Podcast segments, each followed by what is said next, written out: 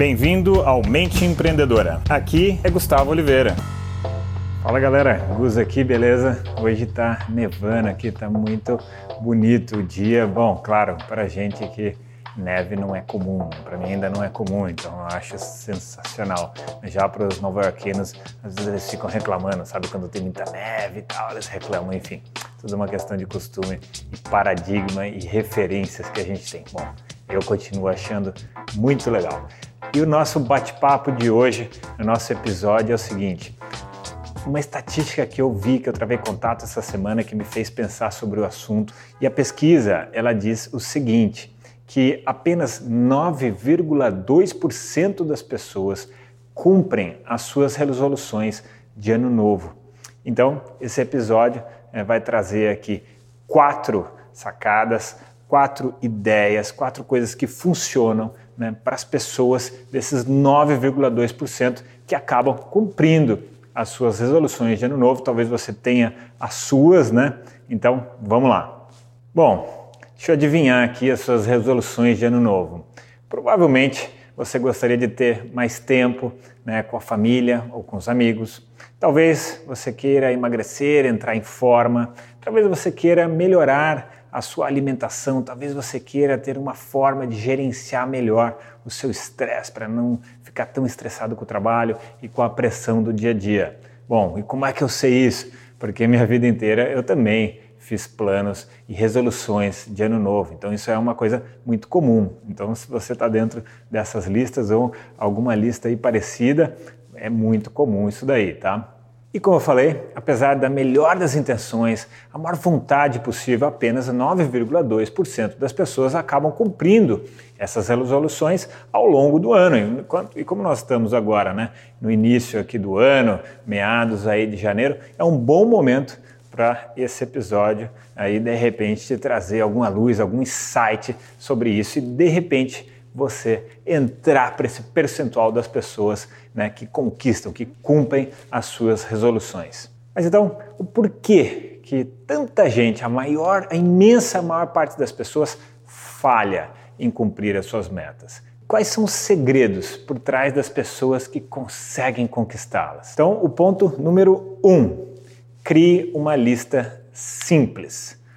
É muito comum as pessoas fazerem listas gigantescas de tudo que elas gostariam de fazer né, ao longo do ano, até porque todos nós temos muitos aspectos nas nossas vidas e que competem pela nossa atenção. E é por isso mesmo que acaba não funcionando a gente criar listas muito complexas ou mudanças de vida muito complexas, muito profundas e que tomariam mais de um ano, provavelmente, porque demandam uma modificação de comportamento de hábitos muito profunda e que às vezes nesse meio tempo não vai dar tempo de cumprir isso.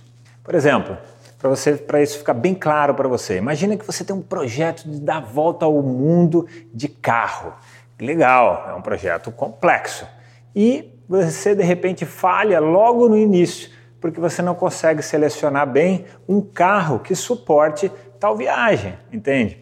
Então é nesse sentido que eu falo de de repente traçar planos mirabolantes e esquecer do básico, e o básico não ser cumprido, então é aquela famosa frase né, de morrer na praia. A pessoa não consegue chegar ali no grande objetivo, ela para logo num primeiro obstáculo por ter subestimado o processo. Então você vai fazer o seguinte: você vai pegar a sua lista agora, vai pegar a sua lista e vai cortar 80% do que você colocou ali só mesmo vai deixar ali os 20% mais impactantes, aquilo que realmente é factível, é possível você cumprir. E se tiver alguma coisa ali muito complicada, como essa que eu falei de dar volta ao mundo e você não pensou nem qual é o carro que você tem que selecionar para isso, você vai revisar aquilo, tá? Esse daí foi o passo número um. Então vamos agora ao passo número dois. Torne suas metas concretas e tangíveis.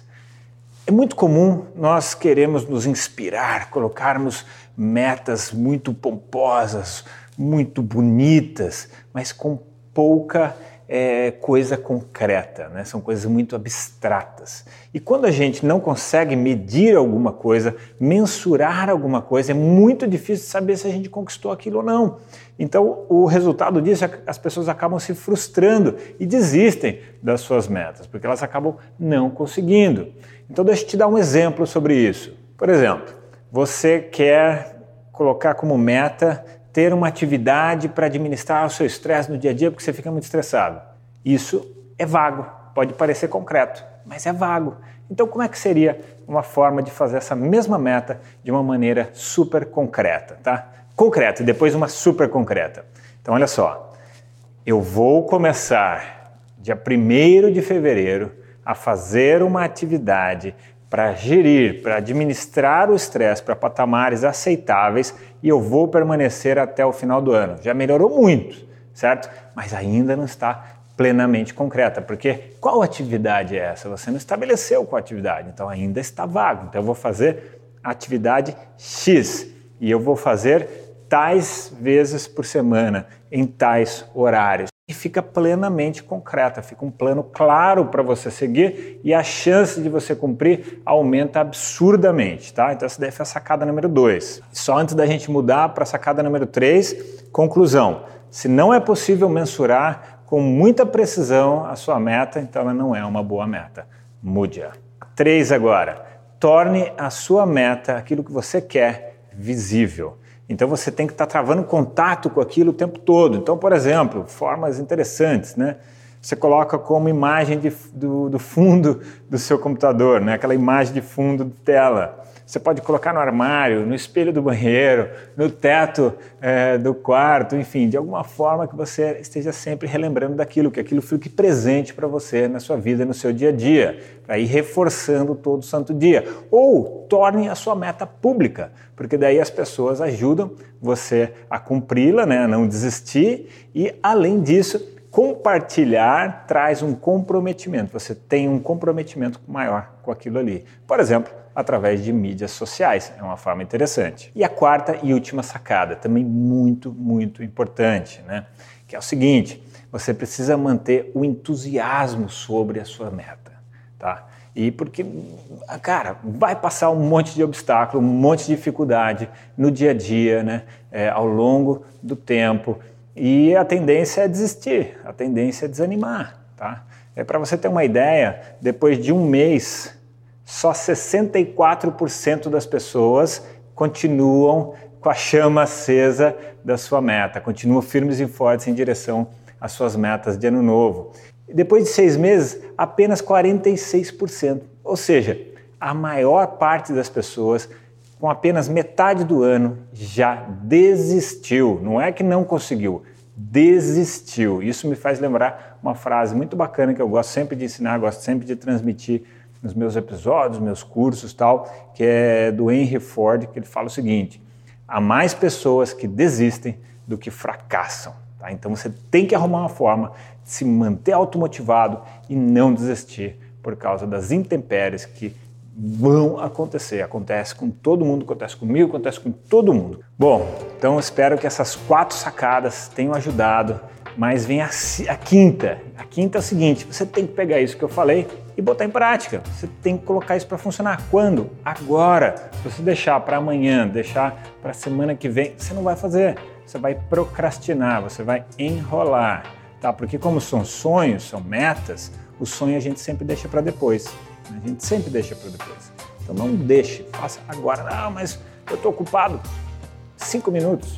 Revise aí o seu plano de metas. Cinco minutos tá? E se você quiser compartilhar de repente publicamente a sua meta, é, fazendo um comentário aqui nessa postagem, coloca. De repente é uma forma de você tornar isso público. Beleza, galera? E fique atento que eu vou lançar em breve umas coisas muito, muito, muito bacanas que estão dentro das minhas metas de ano novo, né? Umas coisas muito bacanas. Fique atento se você quiser receber essas novidades em primeira mão. Entre para minha lista VIP, tem um link aqui nessa postagem. Clica lá, se registra. É menos de um minuto, é muito simples, tá? E deixo aqui para vocês um grande abraço. Se você gostou do podcast, faz para mim duas coisas. Primeira delas, compartilhe isso com um colega. E segundo, deixe o seu review, deixe a sua avaliação se você gostou desse canal. Basta aí entrar no app do podcast e deixar lá a sua avaliação. Eu agradeço muitíssimo. E até o próximo episódio.